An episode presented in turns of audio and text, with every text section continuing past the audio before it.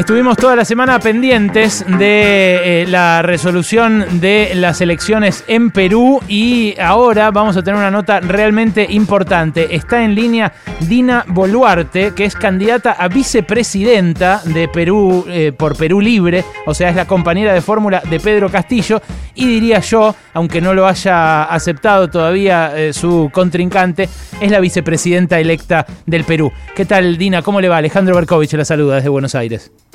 Alejandro, ¿cómo estás? Buenas tardes. Y a través de los micrófonos a mis hermanos, compatriotas peruanos allá en Argentina y a todos los hermanos argentinos. Muy buenas tardes. Muchas gracias por atendernos, Dina, por tomarse este rato para conversar con nosotros. Nos interesa realmente mucho y en especial estas horas nos interesan mucho. ¿Usted eh, ya eh, siente que su país le reconoció el rol de vicepresidenta del Perú? Sí, nosotros eh, en esta campaña eh, electoral y más en la segunda vuelta y en la primera también, hemos tenido una campaña totalmente desequilibrada, eh, con el apoyo cero de la prensa, al contrario, a, una prensa muy detrás de nosotros, acosándonos con falsedades, con mensajes de odio, de terror, que Keiko Fujimori prácticamente ha inyectado en la población situación de que ha polarizado tremendo al país. Sin embargo, a pesar de todo ello, hemos resistido el pueblo peruano y han dado como ganador a Pedro Castillo. Una vez, termina, una vez eh, terminado el proceso electoral 6 de junio, a la fecha lo que estamos resolviendo y casi a la velocidad del tiempo, porque los plazos son perentorios, son las 802 nulidades que ha plantado Keiko Fujimori una actitud desesperante y desequilibrada, por, por decirlo menos, eh, queriendo restar el voto de nuestros hermanos del sur del Perú, el, voto rural, más de 200 mil votos, quiere desaparecerlos y para de esa manera forzar ella un triunfo que el pueblo peruano no le ha dado.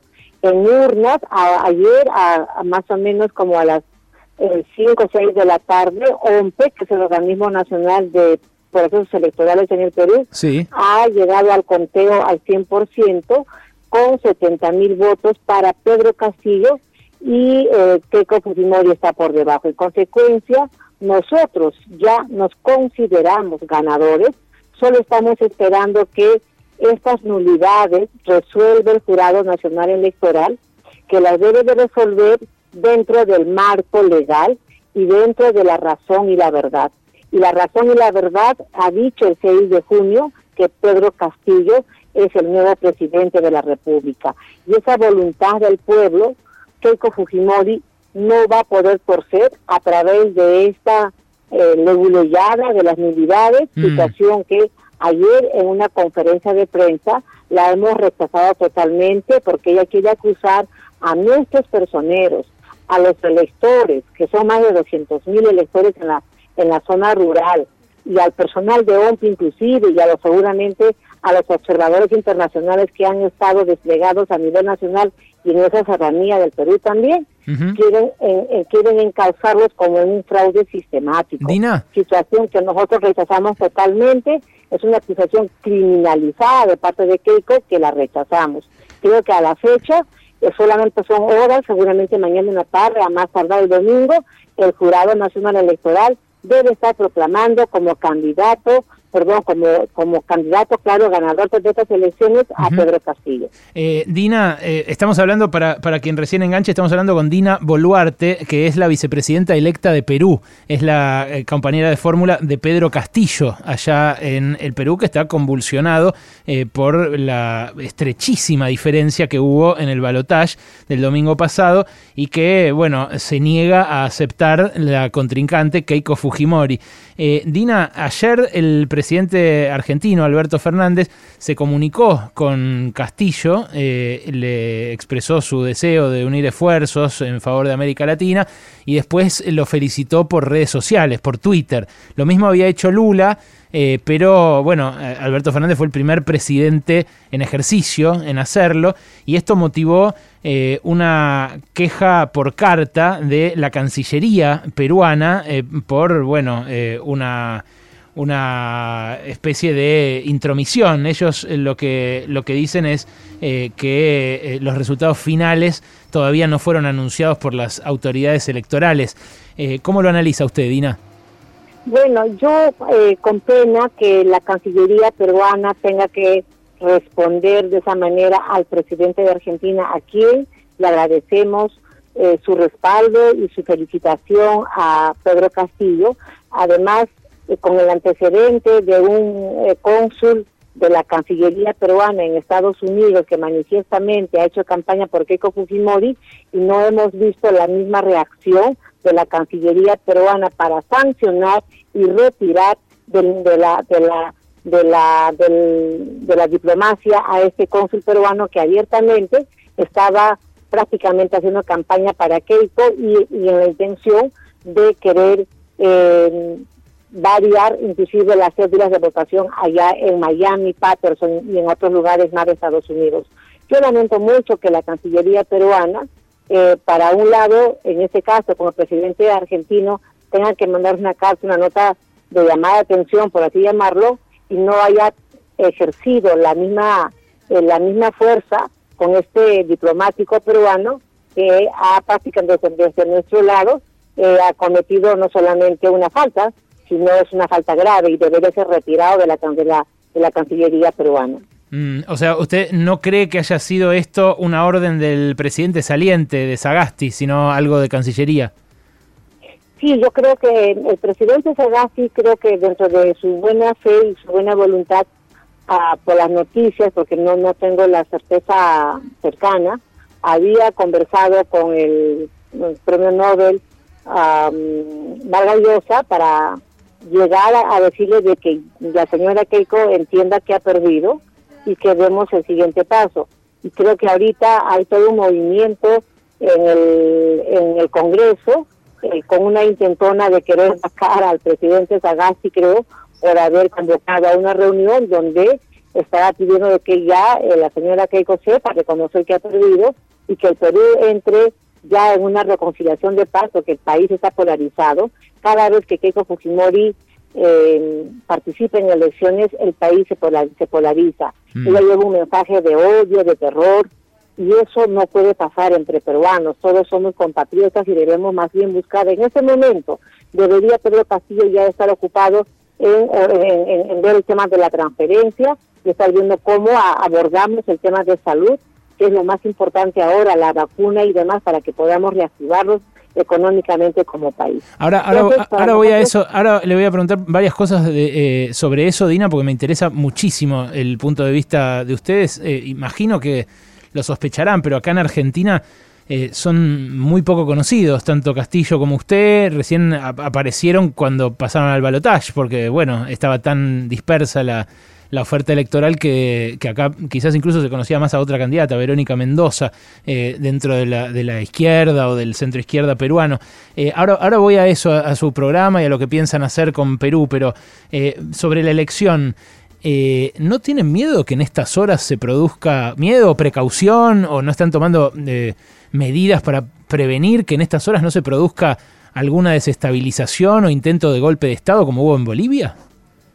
Eh, no, porque hace unos días, de manera irresponsable, gente del lado de Keiko comunicó a una marcha pacífica de las Fuerzas Armadas de Perú pero inmediatamente el Comando Conjunto ha sacado una nota de prensa indicando de que no van a participar ellos de ninguna marcha, ellos son respetuosos del resultado de las elecciones y estarán al servicio del país. Felicito tal tal nota de prensa de las Fuerzas Armadas, yo creo que ellos están para garantizar la paz y para garantizar la unidad y no estar tomando parte de esta situación un poco irresponsable de Keiko Fujimori, que no, que no quiere perder. Ya la población peruana le está diciendo por 15 años seguidos, no va Keiko, no te queremos Keiko.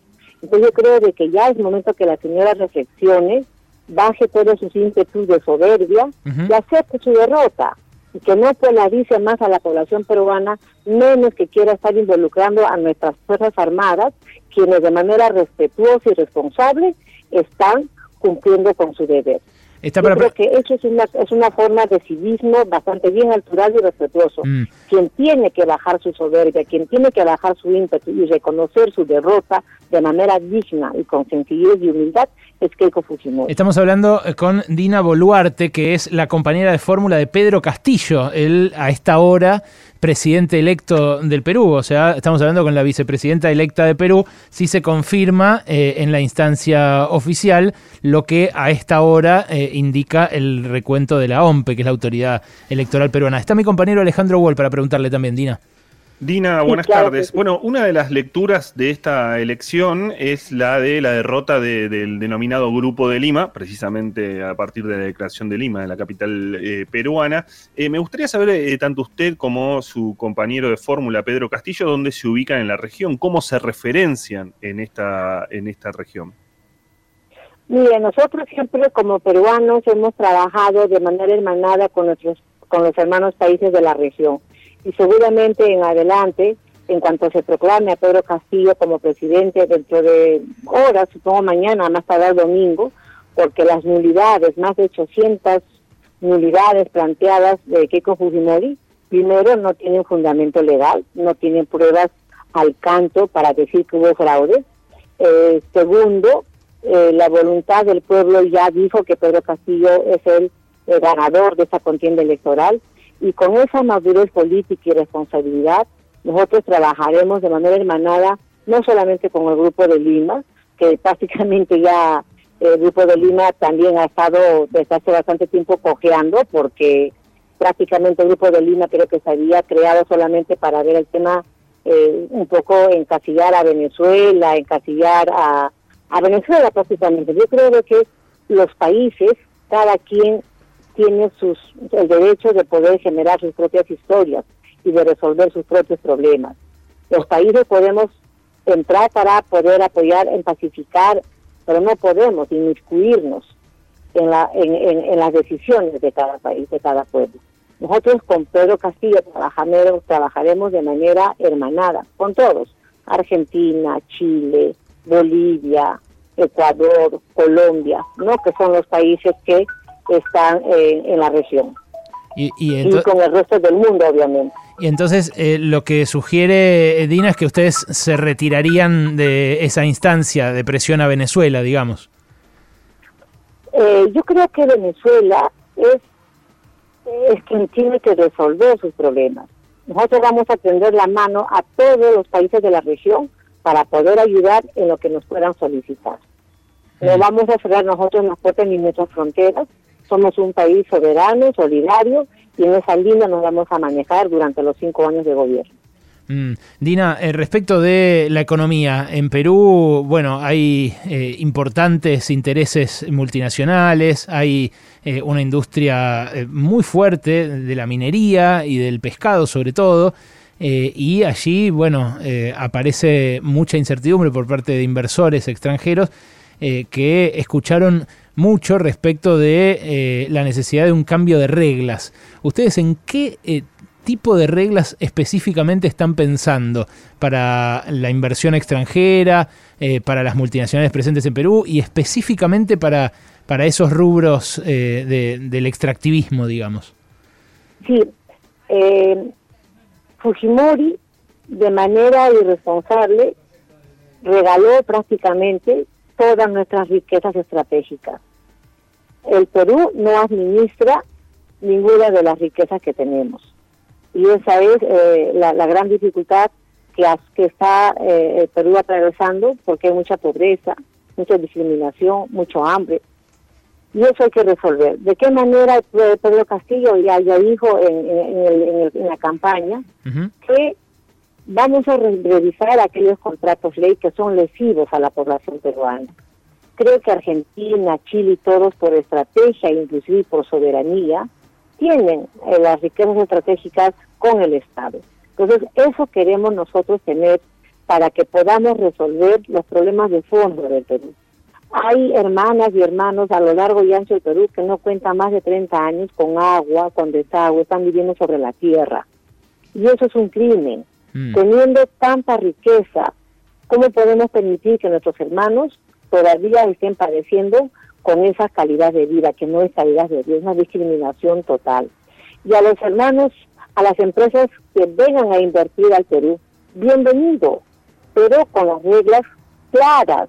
Hay empresas que no están pagando impuestos, que no están pagando el canon como corresponde y se llevan ingentes cantidades de ganancias en desmedro del pueblo peruano. Es eh, tan simple como decir, si yo tengo un invitado a mi casa, no se, no se puede llevar todo de mi casa y dejarme en la pobreza. Mm, Lo mínimo que tiene que haber es acá respeto por las reglas en las que vamos a trabajar de manera eh, con seguridad jurídica, pero que la riqueza peruana también pueda llegar a los que menos tienen. Y, y no es un y es, ese gran sector. La brecha de la pobreza es inmensa en el Perú. Hay que acortar esa brecha de la pobreza.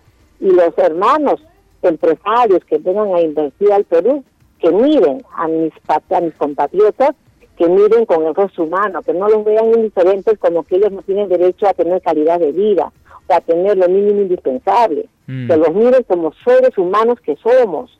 Inclusive el tema del medio ambiente las, los, que están extrayendo nuestras minas, pues que miren el medio ambiente con donde hay vida, no solamente vida humana, hay vida vegetal, animal, que están muriendo porque la contaminación es alta.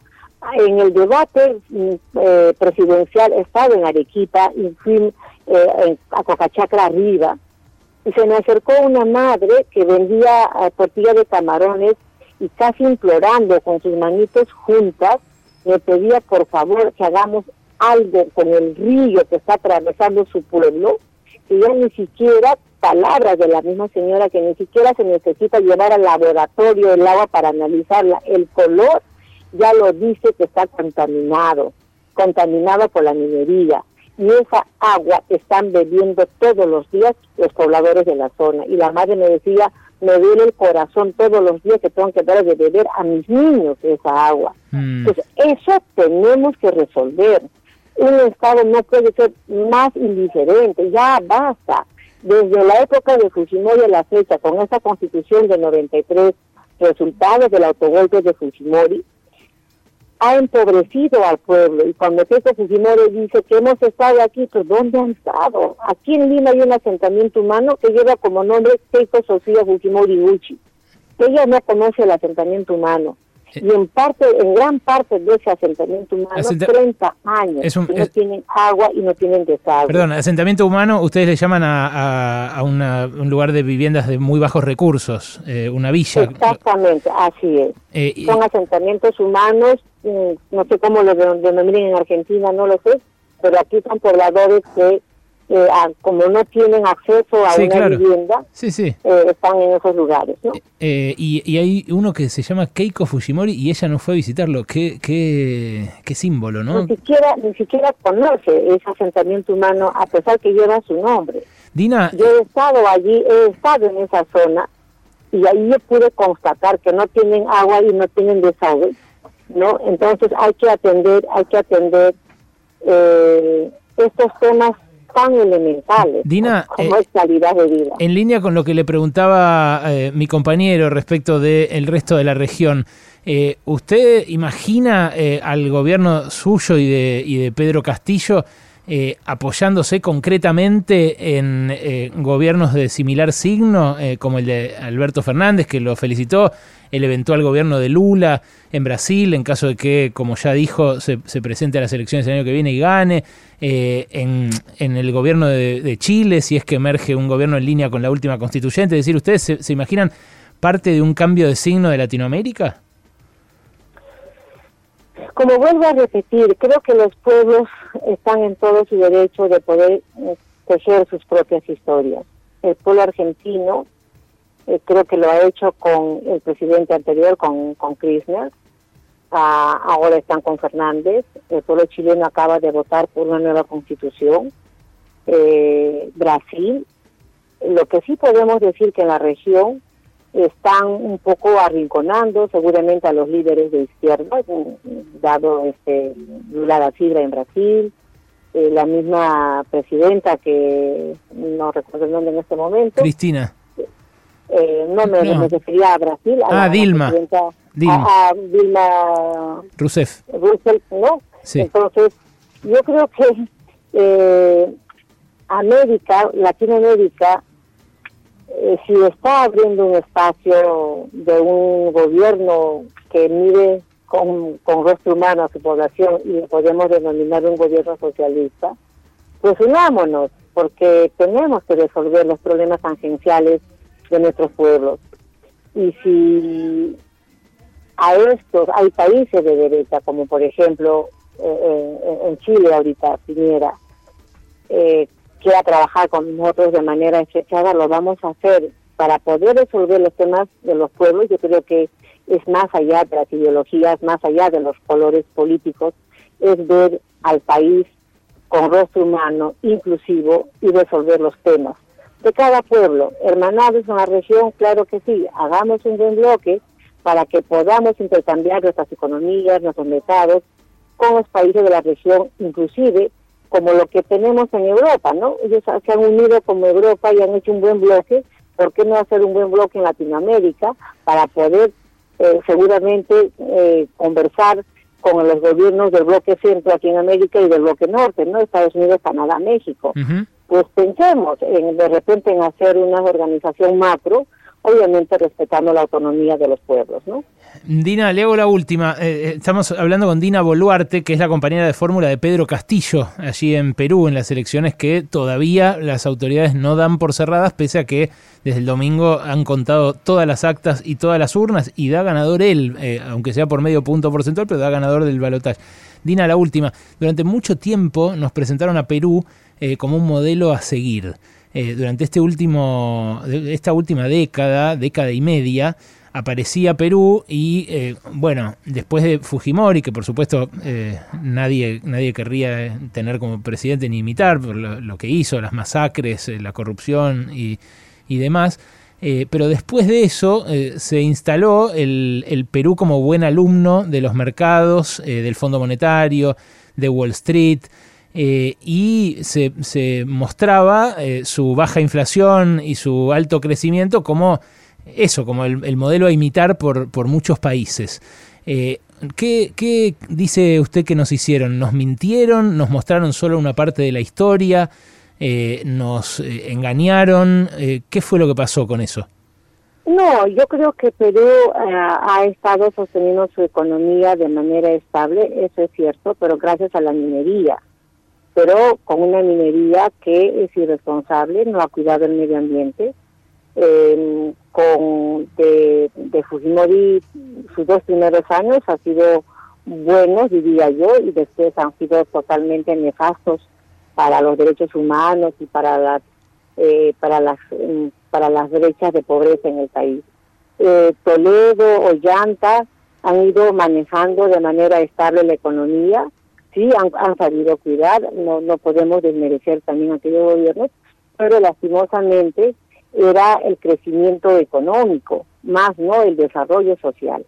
Eh, el, país puede estar, no puede ser visto de manera eficiente si es que solamente crece un grupo. Aquí los peruanos somos millones, no solamente es un grupo. Y el, y el desarrollo económico solamente llegó a un pequeño grupo hay que hacer, me, rectifico, el crecimiento económico llegó solamente a un grupo. Lo que hay que hacer es que el desarrollo económico llegue para todos los peruanos, para todos y para todas. Pues hay que pensar en mejores escuelas, hay que mejorar en mejores hospitales.